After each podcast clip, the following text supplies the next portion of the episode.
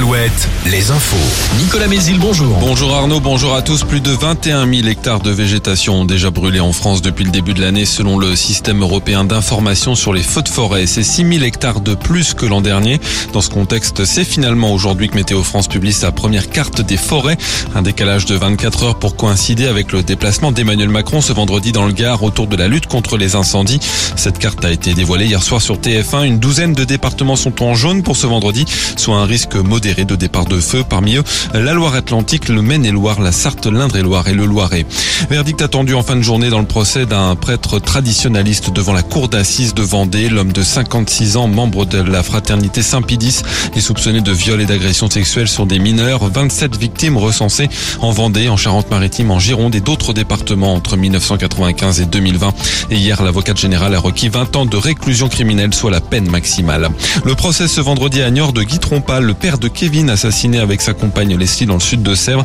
L'homme de 50 ans est accusé d'instigation à l'assassinat. Il aurait cherché à recruter des détenus pour tuer en prison les suspects du meurtre de son fils en leur promettant 100 000 euros.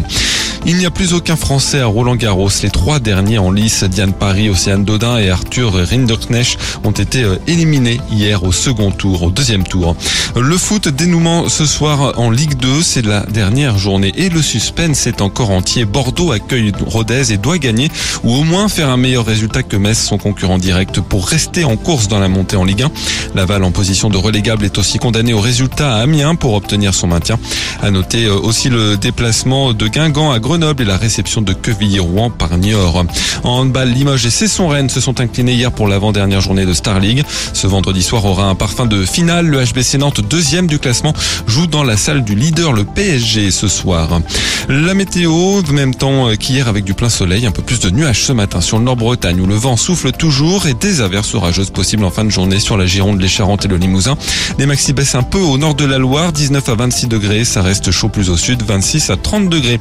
Je vous retrouve retrouve à 5h30. À tout à l'heure.